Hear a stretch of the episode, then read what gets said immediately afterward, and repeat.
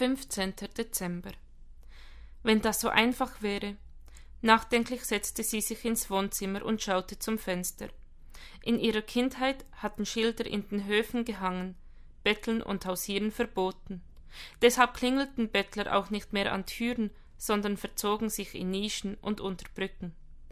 Ihr Herz hatte bis zum Kammerflimmern für diese Menschen geschlagen, und jetzt waren ihre Hände genauso leer wie die von Rudi. Da war nichts, das sie geben könnte, aber viel, das sie selbst brauchte. Mehr Kraft zum Beispiel, um weniger auf morgen verschieben zu müssen, und ein wenig mehr Gesellschaft, wenn die Uhr allzu laut tickte.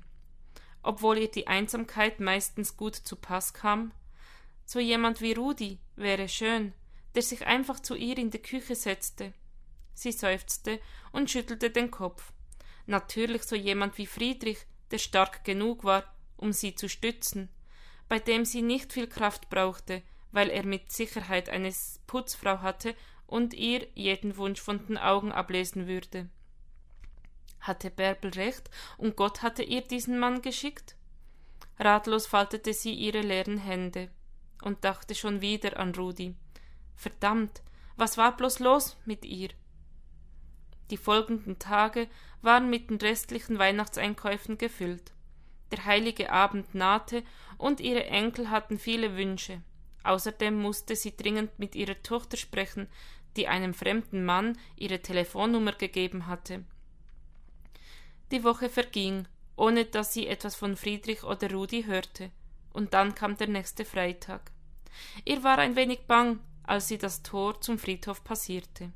Ihr Blick ging unwillkürlich zur Bank, auf der Friedrich gerne saß. Aber sie war verwaist, und so folgte sie dem vertrauten Weg zu Holgers Grab. Weißt du, sagte sie leise, nachdem sie ein wenig Laub von der Schneedecke gezupft hatte, die jetzt rein weiß glitzernd vor ihr lag. Noch hockend betrachtete sie die Christrosen vor dem Grabstein, die den Schnee trotzig abzuschütteln schienen. Du bist schon so lange fort, aber ich weiß nicht, ob ich bereit bin für eine Veränderung. Sie starrte auf seinen Namenszug, als könnte sie eine Antwort von ihm erwarten. Doch Holger schwieg. Schließlich drohten ihre Beine einzuschlafen. Sie erhob sich und warf noch einen Blick auf die Decke, unter der er seine letzte Ruhe gefunden hatte. Dann wandte sie sich ab und schritt zum Ausgang.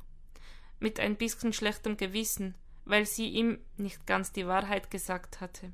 Ein Teil in ihr war sehr wohl bereit für eine Veränderung, und dieser Teil hielt nun Ausschau nach dem Mann im anthrazitfarbenen Wollmantel. Neben dem Tor wartete er und lachte ihr entgegen. Ich hatte gehofft, dich zu sehen. Lächelnd ließ sie sich die Hand schütteln. Hallo Friedrich, wie geht es dir? Wie wäre es, wenn wir den Abend unseres Theaterbesuches fortsetzen? Ich lade dich zu einem Kaffee ein. Jetzt? Wenn du magst. Na ja, ich. Noch immer hielt er ihre Hand. Sag ja, nur für eine Stunde.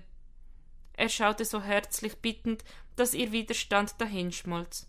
Und warum auch nicht? Gut, sehr gerne. Wunderbar.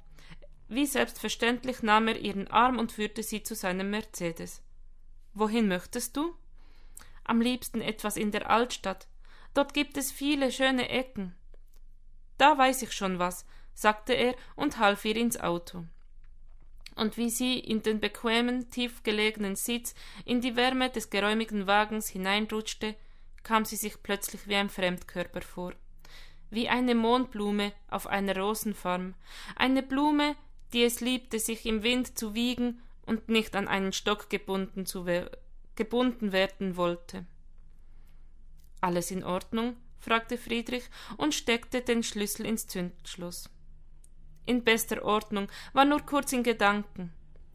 Magst du sie mit mir teilen? Na ja, Holger und ich hatten immer einen Golf Kombi, sparsam und kindertauglich. Es ist etwas ungewohnt hier. Man gewöhnt sich daran. Er warf ihr ein Lächeln zu, und sie musste sich eingestehen, dass der Mann, der den Wagen lenkte, den Rosenstock sehr verlockend werden ließ. Sie lächelte zurück. Ob es ihn auch ohne sein Auto gab?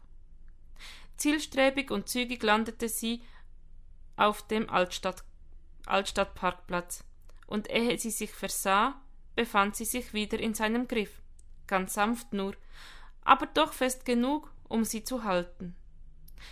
Wie wäre es mit Café Ritter in der Schwertstraße? fragte er und hatte schon Kurs darauf genommen.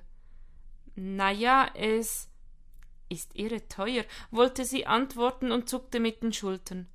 Das Froschkamp war eine kleine Szenenkneipe mit viel Gewusel von Studenten und Müttern mit Kindern, behagte ihr mehr. Dort waren die Preise auch nicht so horrend.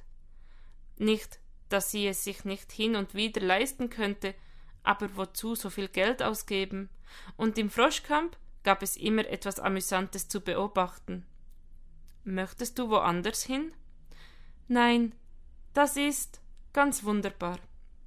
Wir haben den gleichen Geschmack, das freut mich.